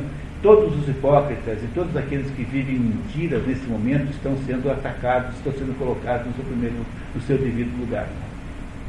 Mas para entender qual é o problema do Gregas, a gente tem que fazer um pouquinho de comparação com o Tartufo. Eu sei que muitos de vocês não estiverem aí no Tartufo, nem, a maioria esteve, né? Uh, mas no caso do Tartufo, também havia alguém que denunciava. A família do, do Orgon, que era.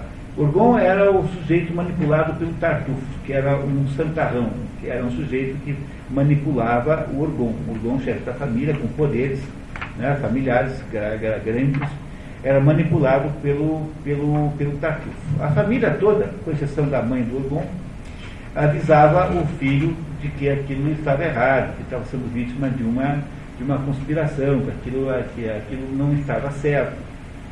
No final das contas, o Tartufo é, é desmascarado por uma série de circunstâncias e a família, então, é, tem razão. Ela que vence e o Tartufo é destruído. E a família, então, aquela situação familiar volta à normalidade. Por que, que é diferente o caso do, da família do Tartufo? A denúncia que ela faz contra o Tartufo? E o caso aí desse Gregers fazendo a denúncia. O que está sendo denunciado no Tartufo? O Tartufo. O Tartufo. O que está sendo denunciado aqui? Uma coisa diferente de uma pessoa. O que, que é? Ideia. a situação, caso, né, que está sendo denunciado aqui é a situação que está sendo vivida aí. No que, que é, além dessa diferença, no que, que é a diferença entre as duas situações, aquela do, do, da denúncia contra o Tartufo e da denúncia contra a situação que está sendo vivida aí no Parque Selvagem?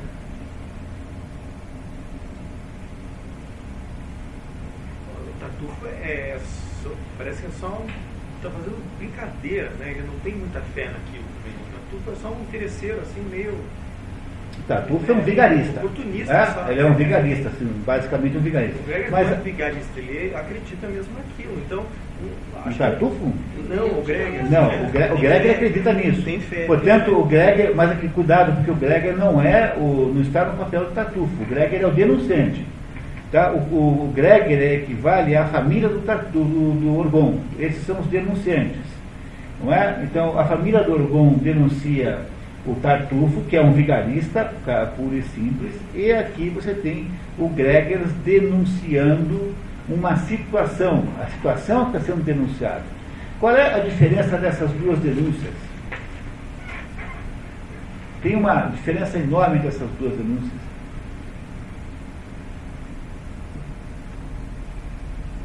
Qual é o, o, a razão pela qual a família Durgon denuncia o Tartufo? Porque a família está querendo se defender do que? De uma possível é, perda patrimonial, porque o Tartufo ia levar tudo embora. Qual é a diferença para esse aqui, para o Gregas? O que, que é o que, que o Gregas quer, na verdade? Ele quer fazer o quê? Em primeiro lugar, ele tem, ele tem uma, uma, uma digamos assim, uma justificativa de primeira vista, à primeira vista, de querer restituir a verdade, o império da verdade, aquilo que estava escondido. Ele quer tirar o pato debaixo da água. Ele, como cachorro, ele fala isso, né? Ele mesmo confessa que ele foi buscar o pato lá embaixo, no fundo da água, e traz o pato para a superfície, para a luz. Aí o pato passa a ser visto. Não é isso que ele quer, em princípio?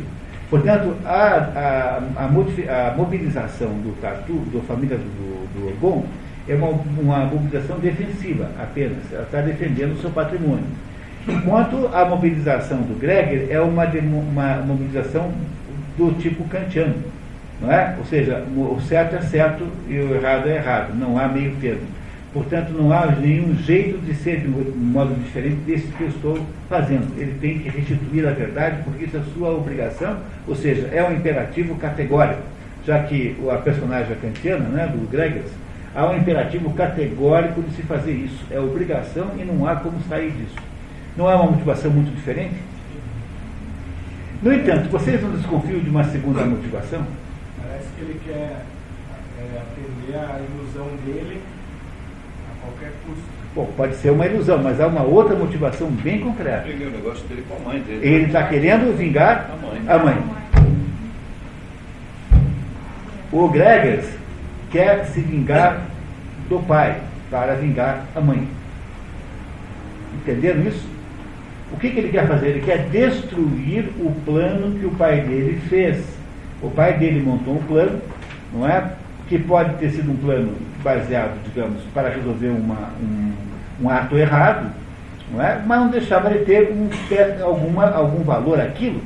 Não é? é que nós sempre usamos esse raciocínio errado. Nós achamos que os atos de uma pessoa má têm que ser obrigatoriamente maus, mas às vezes uns atos bons mesmo quando são, às vezes, quando uma pessoa má faz um ato bom, esse ato bom continua sendo um ato bom. Não é porque vem de uma pessoa má que o ato deixa de ser é, bom, ele continua sendo bom. Ou seja, o velho arrumou um jeito lá de conseguir conviver com aquela situação. Pode não ser uma coisa moralmente boa. No final da vida, em que aí nos encontramos o velho Verlin, né, parece que ele está tentando consertar mais ainda. Não é? Há uma espécie de arrependimento que ele faz, assim, já há uma espécie de atitude geral de, de resolver o problema, não parece isso? O velho, o velho é um tartufo que deu certo. É, mas ele, ele não é tão ruim como o Tartufo, Não, porque. mas ele, ele roubou o dinheiro da mãe dele. Fala. A mãe tinha dinheiro. Casou por dinheiro, sacaneou a mãe, sacaneou o sócio. Sacaneou a, a mulher. É, Sacaneou. ele certamente é uma pessoa má, ele fez coisas erradas, mas ele é um sujeito que tentou, pelo menos no final, aí consertar a coisa. Mas o, o, o problema desse Gregers é que esse Gregers não está eh, querendo, na verdade, defender justiça, ele está querendo apenas vingar a mãe, porque ele atribui ao pai, a ação do pai, a morte da mãe. Compreenderam o problema aqui? Ora, o que eu estou querendo dizer para vocês é o seguinte, que quando você tem um problema moral, um problema de consciência moral, todo problema moral é um problema de saber, de não saber alguma coisa. Porque é uma das coisas mais interessantes que há. O que caracteriza o problema moral é a falta de saber o que fazer. Porque o resto você resolve fácil, né? Não é isso? Não é isso? O que você prefere? Tomar uísque ou ganhar uma martelada no dedo? Você vota, escolhe o uísque com a maior facilidade do mundo. Não é? Entendeu? É assim, todos, todas as questões que envolvem, digamos assim, aspectos estéticos e aspectos pra, é, de natureza física são todas fáceis. Quer ver, por exemplo, quem, quem é que vocês acham mais bonita? A, a Gisele Bündchen ou a Maria de Conceição Tavares? Quem que é mais bonito? O Chacrin, o Costinha ou o, o, sei lá, o, o, o Vanderlei Cardoso? Ai, ai, ai, tá sei lá, qualquer um, né? Entendeu? Quer dizer, essas coisas nunca são problemas morais, porque são decisões que, mesmo que você vote no, no Costinha, não é porque o seu gosto é pelo Costinha, não é alguma coisa que você duvide muito. Então, são decisões instantâneas. O que caracteriza a decisão moral sempre é o fato de que os seus efeitos, ou seja, os efeitos da decisão que você toma, seja qual, seja qual for ela, ocorrem ao longo do tempo. Portanto, você não tem, à primeira vista, uma perspectiva eh, precisa das suas próprias consequências.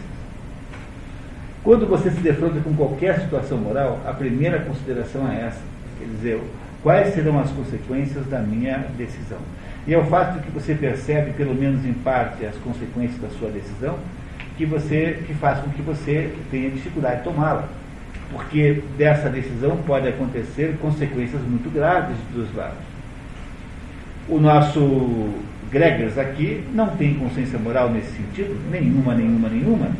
Ele faz da moral uma espécie de bandeira, uma espécie de plataforma pessoal, ele é a moral em pessoa andando por aí, não é? Ele é aquela pessoa que eh, vê-se em si próprio. Ele é muito parecido com o Stockman, o Dr. Stockman, do Inimigo do Povo, que eu disse para vocês que era a origem de toda a mente revolucionária, o Dr. Stockman. Porque o Dr. Stockman não admite ser contrariado, porque ele é a decisão certa em pessoa, ele é a decisão moral em pessoa, ele é a personalização da moralidade. Por isso é que esses tipos justiceiros Ibsen são, são todos os tipos que existem aí para nos passar a perna nos enganar. Porque não é possível que Ibsen esteja apoiando essa gente. Por exemplo, esse Gregas é um, é um, é um monstro. Justamente porque ele é um sujeito que tem uma visão de moral absolutamente absoluta, para ele é imperativo categórico, que ele se transforma num Torquemada, num, num, num executor, digamos, de uma política de destruição de todo mundo que não está dentro dos seus conceitos morais. Ou seja, é esse sujeito que irá produzir todas as tiranias revolucionárias depois na vida. Porque ele acha que, seja qual for o preço, aquilo que ele está dizendo tem que ser é, revelado. Aquela verdade tem que ser revelada a todo custo. Mas ele não tem, na verdade, toda a verdade.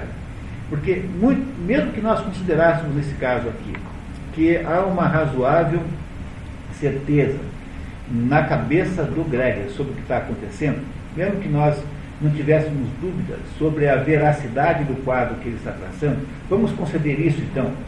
Não é? Vamos conceder que nesse caso ele de fato tinha razão. Em que sentido? Que de fato aquele, aquela situação familiar é uma situação falsa, que ela estava sendo, era artificial fazia 16 anos, era totalmente construída em torno de falsidades. Vamos acreditar nisso, vamos aceitar isso. Mesmo assim, mesmo nesse caso, é preciso pensar se você deve fazer uma coisa dessas que foi feita. E por que é que você tem que pensar nisso? Porque a sua obrigação moral não é você fiscalizar a verdade dos outros, mas é viver a sua vida com verdade. E é a única coisa que sobra dessa história. É, eu estava pensando, aquela frase, a verdade vos libertará, é uma coisa tua. É, só. Não tem- o você não vai encontrar na Bíblia nenhum momento em que Jesus Cristo se comporta assim como esse Gregas. Porque há uma coisa chamada caridade que está envolvida nisso, que não pode também ser desrespeitada. Porque Jesus Cristo diz para você viver a verdade, mas para você. Agora, o sujeito que acha que está aí para desmantelar as mentiras alheias e produzir a verdade dos outros, é um fulano que não tem, a na verdade, o que, que é o Gregas? Quem é o Gregas? É um tremendo, extraordinário tipo narcisista. É o de um narcisismo tão profundo, tão profundo, tão sofisticado, que apenas para fazer, né, apenas para fazer o proselitismo da, da, sua, da sua atividade existencial, porque virou para ele uma atividade existencial. Ele não queria mais nenhum plano na vida a não ser desvelar, desmentir aquela mentira. No fundo, no fundo, toda vez que você tiver que decidir entre contar ou não contar, você precisa entender uma coisa, que o que vai estabelecer a legitimidade ou não do seu ato não é o você ter contado ou não contado, é saber por que é que você contou ou não contou. Porque o que torna o Gregers ilegítimo é o fato de que ele só estava querendo, na verdade, destruir o próprio pai. Só. Ele não tinha nenhum outro interesse além desse. E se fosse uma outra situação qualquer, teria sido uma outra situação. E talvez, se ele soubesse de uma mesma situação em que o pai não tivesse sido causador, ele seguramente teria deixado para lá, porque ninguém consegue passar a vida inteira transformando, eh, solucionando todos os problemas morais do mundo. Aliás, como regra básica no cristianismo, é assim, você não tem nenhuma obrigação de eh, resolver as injustiças do mundo. Você só tem obrigação de resolver, de não fazer nenhuma. É preciso tanto que vocês prestem muita atenção nisso, senão a vida fica impossível. Você não tem nenhuma obrigação de resolver as injustiças do mundo. A sua obrigação é exclusivamente de não fazer nenhuma você mesmo.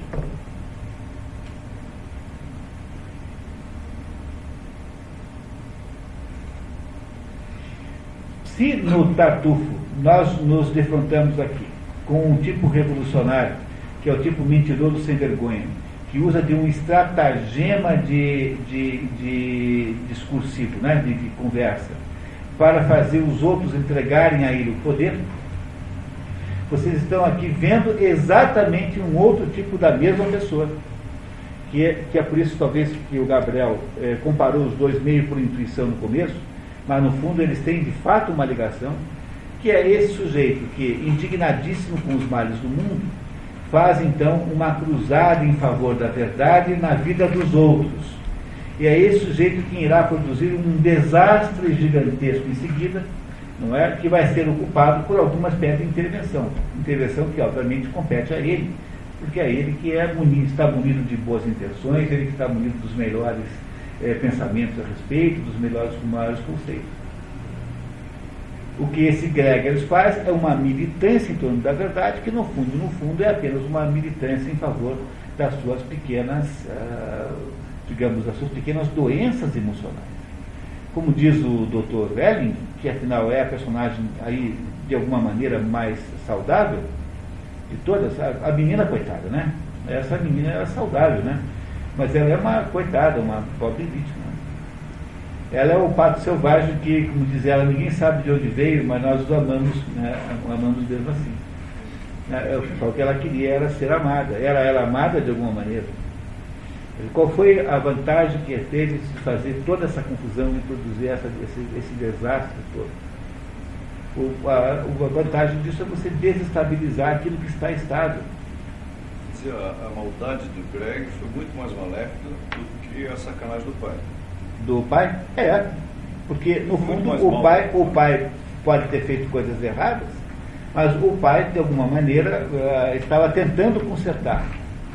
Agora o Gregers não, o Gregers tem aquela atitude do moralista extremado, a atitude do militante da verdade, que motivado por eh, razões escusas e razões profundamente implícitas, e que ele não tem coragem de admitir, Quer dizer, ele é que não tem nenhuma verdade para com ele mesmo, porque ele não se dá conta das verdadeiras intenções que ele tem.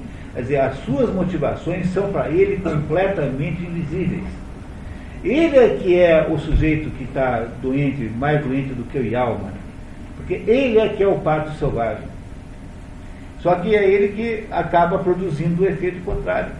Porque ele não se dá conta do que ele é de verdade. Ele, porque ele não tem nenhuma capacidade de refletir sobre o que ele faz. Porque em nenhum momento dessa história ele pergunta assim, meu Deus, mas será que eu devia fazer isso? Será que eu devia fazer isso? Isso ligado com as cegueiras e todas as emoções? Com quem? Com a. As cegueiras? Ah, ele, brinca, ele brinca com a cegueira de um modo. Qual o sentido? É, ele é um, é um grande escritor, esse Ibsen, né? Ele brinca com a cegueira, mas ele faz conosco uma espécie de jogo, né? Ele, ele fica brigando com a cegueira contra a visão, cegueira contra a luz. E ele quer, ele está nos induzindo o tempo todo a cairmos na armadilha, porque na, na aparência da história, esse Gregers é o quê? É um crítico da sociedade mundial, europeia, enfim, da sua época, do século XIX, em que ele está produzindo com a sua ação, digamos, corajosa, né, destemida, uma, uma recuperação da verdade, ou seja, está destruindo a mentira existencial das pessoas. É isso que o, o digamos, o, o, o, leitor desavisado vai achar que entendeu aí nessa história. Vocês podem ter certeza absoluta disso. Não é? Porque o Ibsen tem essa cara de ser um, um, um escritor que, que faz aí a crítica social, não é como ele fez no caso da, da Dora, na Nora, né? que é aquela personagem da Casa de Bonecas, que é uma mulher, digamos assim, tratada como criança pelo marido é isso que aparentemente é, tanto que aqui no Brasil, quando se fez essa peça, na década de 70, fizeram dezenas de encenações aqui. Né? Hoje ninguém mais faz, caiu da moda, mas fazia essa encenação o tempo todo, porque era uma maneira de você dizer, olha, o, qualquer desenhador desse negócio ia dizer, trata-se aí de uma peça feminista. Quando na verdade a Dora, no final da peça, abandona os filhos e vai embora de casa. E, e, eu não sei se o Ibsen estava querendo é, torcer pelo feminismo, parece que não.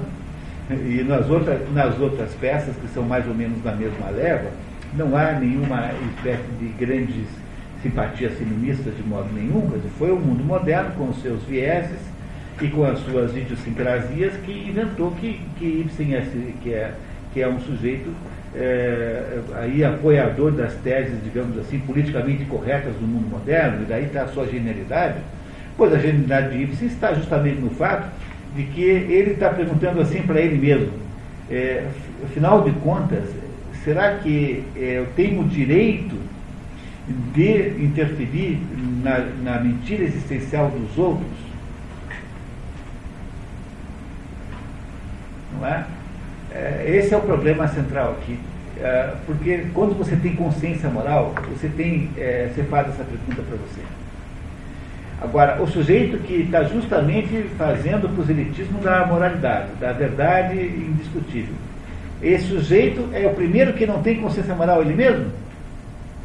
Porque ele, ele podia imaginar que isso não desse certo. Se ele não se perguntou isso, é que ele, de alguma maneira, estava altamente autoiludido com aquilo. Né? Se ele achava sinceramente que aquele negócio ia apenas virar um casamento bem, bem feito depois, não é? Se você chega para um casal, que é casado há 30 anos, e fala assim, olha, faz 30 anos que a sua mulher trabalha à noite numa boate, ela disse que vai trabalhar na, né, na, no negócio de, de, de, call center, mas ela é dançarina numa boate ali na, na Praça Osório. E é o seu marido que também trabalha no outro call center, faz 30 anos que dança num bar gay. Tá? Então, você imaginar que isso possa ser uma boa maneira de recomeçar o casamento. Dá para imaginar uma maneira de fazer isso? Quer dizer, veja, que direito você tem de tentar fazer isso? Esse é o problema central. Você não tem obrigação moral com relação à vida dos outros, você tem obrigação com relação à sua própria vida. Você é obrigado, a não ser, obviamente, que te perguntem. Bom, mas se te perguntarem, aí é muito diferente. Então, vai alguém num, num psicólogo diz assim, doutor, eu estou querendo, eu tenho esse problema aqui, o senhor pode me ajudar? Bom, aí sim, você pode falar o que você quiser. Mas você está sendo, a pessoa está te perguntando alguma coisa. Agora, esse sujeito muda-se para a casa do outro no dia seguinte, faz 16 anos que ele não aparece, porque teve uma conversa com, com um amigo naquela noite, naquela festa, né? certamente havia tomado umas e outras, é muito improvável que tivesse feito isso, esse pessoal lá bebe demais, né? imagine como é que, quanto é que deve ser o pouquinho né, que eles tomam umas e outras, deve ser muitas e muitas. Né? E no dia seguinte ele decide contar toda a verdade. Mas eu acho que nada é por acaso, né? Parece que tudo foi de alguma forma premeditado. Porque ele tem um, um sentimento de egoísmo muito grande. E ele- Quem o Gregas? Sim. É um narcisista tremendo. E ele me parece que voltou quando resolveu dar um fim àquilo que incomodava ele. Bom, isso a gente já não sabe, porque isso já é uma suposição, né? não está no, no texto. É, não,